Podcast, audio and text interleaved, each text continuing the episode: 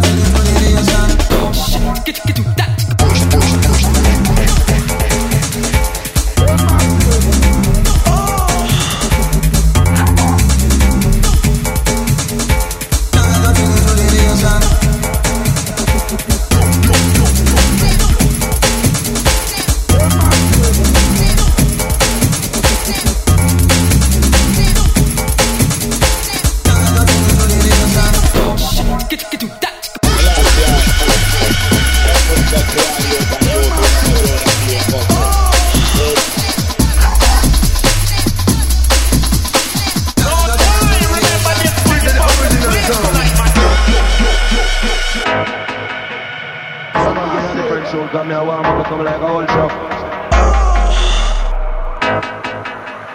Tell me nothing to the nation.